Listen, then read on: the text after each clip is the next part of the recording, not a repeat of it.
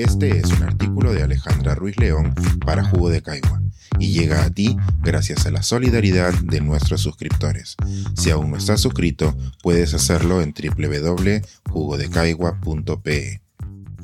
Justin Bieber y los antivacunas, cuando cualquier noticia sirve para respaldar creencias pseudocientíficas. En alguna década futura, un historiador de la medicina se preguntará por qué un viernes de junio del 2022 se dispararon las búsquedas en Google del término síndrome de Ramsey-Hunt. El interés repentino por esta condición no respondería a ningún descubrimiento científico, ni al aumento de número de pacientes con esta enfermedad. El motivo tendría otra explicación. El cantante Justin Bieber anunció que tenía este síndrome, con medio rostro paralizado, y el mundo quería conocer más sobre esta condición que lleva el nombre de su descubridor, el médico que alguna vez fue llamado el neurólogo más destacado de Estados Unidos, según su biografía. El nombre técnico del síndrome de Ramsey-Hunt es el herpes zóster ótico. De su nombre oficial podemos conocer información importante.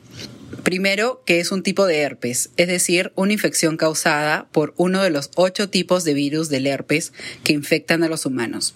Es probable que relacionemos al herpes con uno de sus tipos más comunes, el herpes simple tipo 1 y 2, el cual provoca la aparición de ampollas en la boca.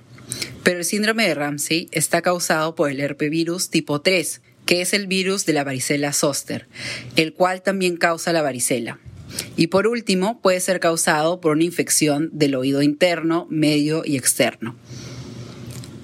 En la mayoría de los casos de pacientes con herpes zóster, estos se han infectado con el virus de la varicela, probablemente de niños o adolescentes. Tras sobrellevar la enfermedad, el virus se mantiene en el sistema nervioso de forma inactiva durante toda su vida. No se conoce con exactitud qué es lo que incita a que el genoma del virus latente se active y empiece a producir partículas virales y a infectar a nuevas células. A diferencia del herpes oral, que puede producirse en diversas ocasiones y con nulo o poco dolor, el herpes zóster suele producir un episodio y sí presenta un dolor intenso o pérdida de sensibilidad, como lo indican los estudios publicados sobre el síndrome. La reactivación del virus varicela zoster afecta los nervios y produce una parálisis en el rostro, como lo ha explicado Bieber en un video en sus redes sociales. La infección de los nervios faciales hace que los pacientes pierdan el movimiento voluntario de los músculos y nervios de la cara, lo cual puede afectar el habla, el movimiento de los párpados, las fosas nasales, etc.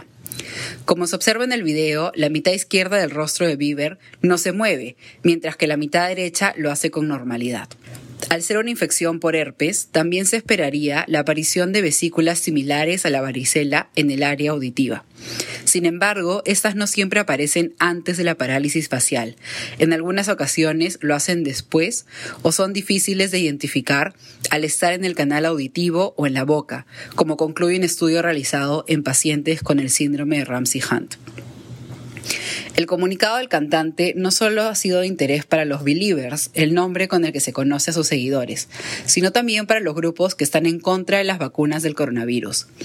Si revisamos los comentarios de la publicación de Bieber, encontraremos cientos de mensajes con el símbolo de una jeringa o argumentos de que la parálisis que presenta el cantante ha sido causado por la vacuna. Estos comentarios, sin mayor explicación, aseguran que la vacuna es la única razón creíble para que una persona joven y con acceso a los mejores médicos tenga esta enfermedad, ignorando que ella se describió hace más de 100 años. Sin embargo, evitan mencionar que el cantante podría presentar otros factores de riesgo asociados con el síndrome de Ramsey-Hunt.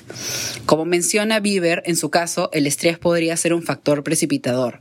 Además, si bien conocemos que Bieber tiene la enfermedad de Lyme, no conocemos a detalle su historia médica, por lo que podrían existir otros factores relacionados con el herpes zóster. Finalmente, Bieber comunicó haber tenido coronavirus hace unos meses y algunos estudios han registrado la aparición de herpes zóster en pacientes con coronavirus. Sin embargo, el número de casos no permite establecer una correlación.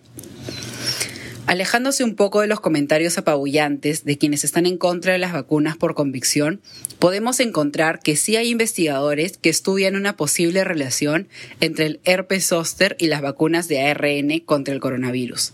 Revisando estos artículos, podemos ver que hay alrededor de 200 casos en los que pacientes presentan este tipo de herpes y que previamente habían recibido la vacuna del coronavirus.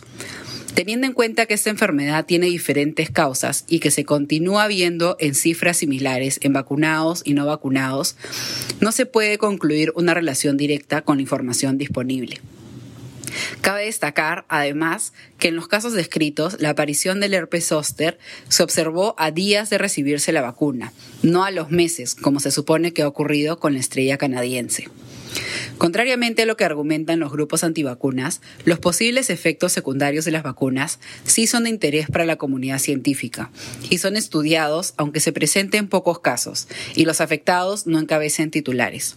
Como indican los expertos, el tratamiento del herpes zóster es crucial en las primeras 72 horas, siendo la detección temprana el principal interés de estudiar una posible relación del herpes zóster con las vacunas para el coronavirus. Coreando al propio Justin Bieber, su vida es como una película y el mundo la está viendo, incluyendo a quienes proclaman que sus males tienen sello de Pfizer y a quienes nos recuerdan que desde el 2006 las personas en riesgo de desarrollar herpes zóster pueden vacunarse para adquirir ante la enfermedad. Este es un artículo de Alejandra Ruiz León para Jugo de Caigua y llega a ti gracias a la solidaridad de nuestros suscriptores. Si aún no estás suscrito, puedes hacerlo en www.jugodecaigua.pe.